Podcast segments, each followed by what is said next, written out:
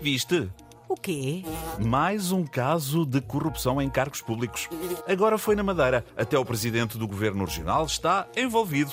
Parece um campeonato. Um campeonato. Há um caso no PS, surge um caso no PSD. Acontece outro no PS, a seguir vem mais um no PSD. É uma espécie de Benfica Sporting. E quem ganhará?